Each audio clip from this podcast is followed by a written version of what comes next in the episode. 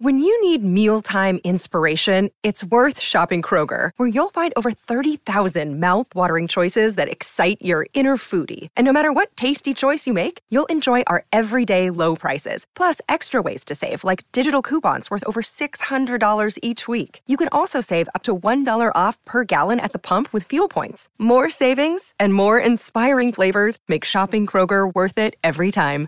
Kroger, fresh for everyone. Fuel restrictions apply.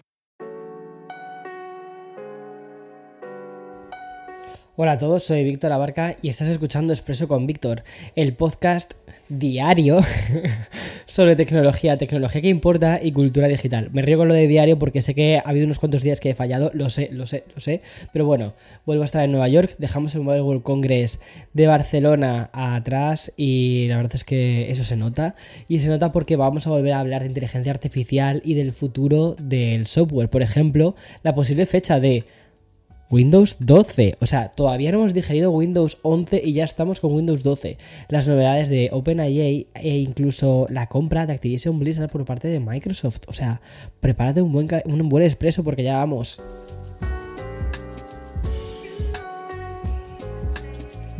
Another day is here and you're ready for it. What to wear? Check. Breakfast, lunch, and dinner? Check. Planning for what's next and how to save for it? That's where Bank of America can help.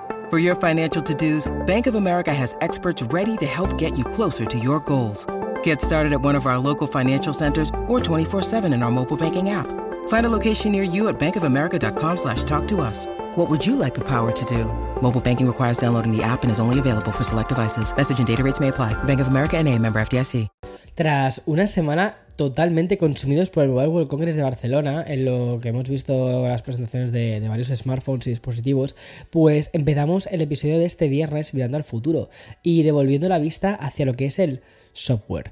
Pero mm, a, no cualquiera, ¿vale? Sino, a, sino al mismísimo sistema operativo de Microsoft. Y es que, según he podido leer en The Verge, los rumores sobre una futura versión de Windows 12 se están propagando por la industria tecnológica. Obviamente por parte de Microsoft no ha salido ningún anuncio oficial sobre Windows 12, sin embargo lo que señalan algunos medios como The Verge es que si seguimos la lógica de ciclos de lanzamientos de Windows, pues tendríamos Windows 12 en 2024, es decir, tres años después de la versión anterior. Y esto pues sí que tiene un poquito más de lógica. Pero más allá de estas fechas, la información de The Verge apunta a algunas características. Por ejemplo, y esto creo que no nos va a sorprender a nadie, con una mayor implementación y presencia de lo que es la tecnología estrella de este 2023, que es la inteligencia artificial. Es decir, tendríamos inteligencia artificial dentro del propio sistema operativo de Windows 12. Y según recoge la noticia de, de Wired, dice que Microsoft está buscando integrar características impulsadas por la IA en futuras versiones del sistema operativo. De hecho, el mismo medio entrevistó al jefe de marketing de consumo de Microsoft, el cual confirmó que la compañía está considerando lugares donde la IA podría desempeñar un papel natural en términos de lo que es la experiencia de usuario. Y ya por último, destacar que Intel estaría trabajando con una nueva plataforma de escritorio de nombre Meteor Lake, la cual sería compatible con esta próxima generación de GPUs de Intel y según señala la noticia, la plataforma incluiría 12 carriles PCIe generación 5 y soporte para Windows 12. Entonces ya van teniendo, vamos teniendo como muchas migas de pan sobre lo que puede ser el nuevo Windows 12. Va sonando, va sonando por ahí. Y en la semana de más hardware de lo que llevamos de 2023, pues no podíamos dejar la, el, el, episodio del viernes sin hablar de otro anuncio, pero en este caso nos vamos a ir a Fujifilm, compañía que ha presentado su nueva cámara instantánea, ni más ni menos que la sucesora de la Insta Mini 11.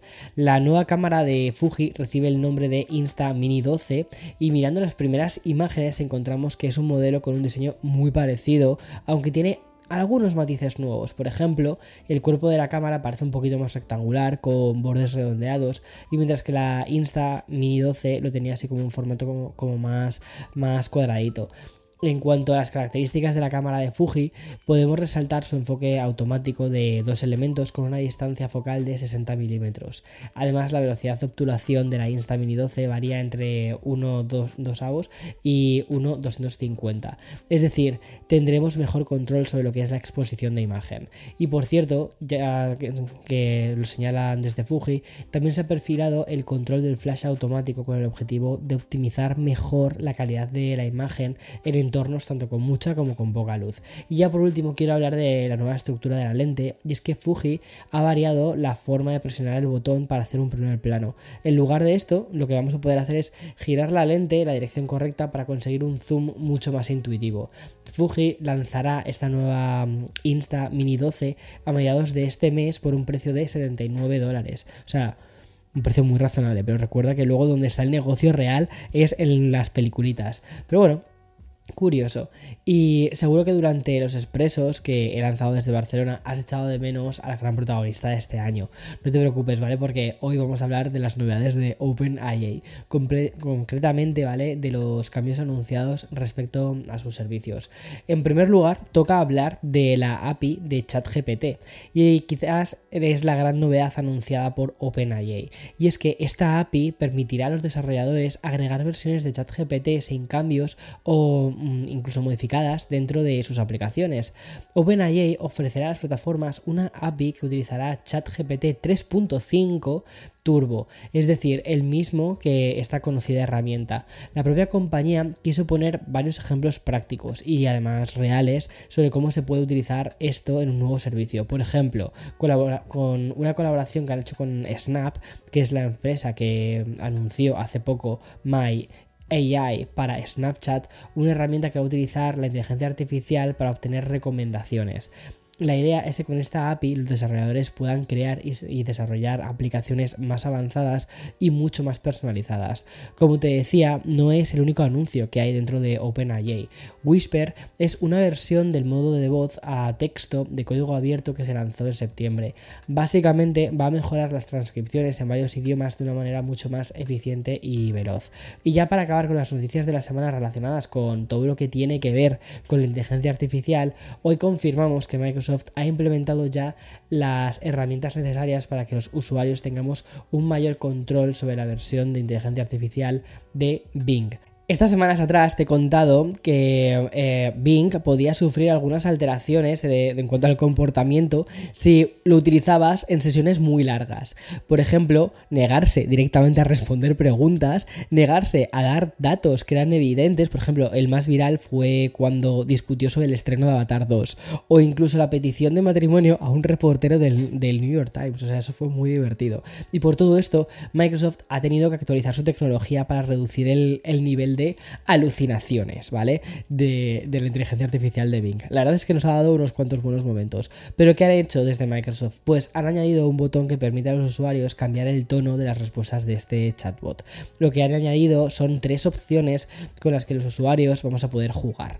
Una opción más creativa para que el chat sea más libre, un botón preciso que nos va a dar lo que promete su nombre, es decir, seriedad, o sea, precisión, y una tercera opción que funcionará en forma de como de medio camino, un modo más equilibrado. A mí esto me hace muchísima gracia, me, apetece probarlo, porque mm, últimamente, o sea, las últimas versiones con las que estaba jugando de Bing era como más seria, ¿sabes? La veía como más seria. Es como, no, no, no, yo quiero, quiero que, que diga cosas raras, más creativas. Así que vamos a poder volver a tener cosas así. Y antes de pasar al bloque de videojuegos, que viene con una información bastante potente y que recoge algunos medios especializados, te cuento que TikTok ha anunciado una nueva medida para su aplicación que yo creo que mm, no va a terminar de gustar. Porque mientras las críticas y los límites hacia la plataforma china se van haciendo cada vez más evidentes, TikTok ha decidido limitar el uso de su aplicación a 60 minutos por día para todos aquellos usuarios que sean menores de edad, que tengan menos de 18. La característica se irá implementando en las próximas semanas y como te digo va a limitar el uso a un máximo de una hora a los usuarios que tengan entre 13 y 18 años. Pero es un poquito eh, raro, ¿vale? Porque realmente TikTok sí que te permite desactivar esta función. Y mm, ahí es donde viene un poco la trampa, es que a los 60 minutos te va a aparecer como un pop-up que te va a decir, oye, lleva 60 minutos, ya estás terminado. Y si pones un patrón, ¿vale? Entonces te deja 100 eh, minutos. O sea, que al final todos sabemos lo que va a pasar. Uno, o bien que los chavales van a, van a mentir con la edad que tienen dentro de la aplicación de TikTok y van a decir tengo 50 años. Y, o dos, eh, directamente se van a poner el patrón y van a seguir consumiendo TikTok pues como siempre han estado haciendo durante horas y horas y horas.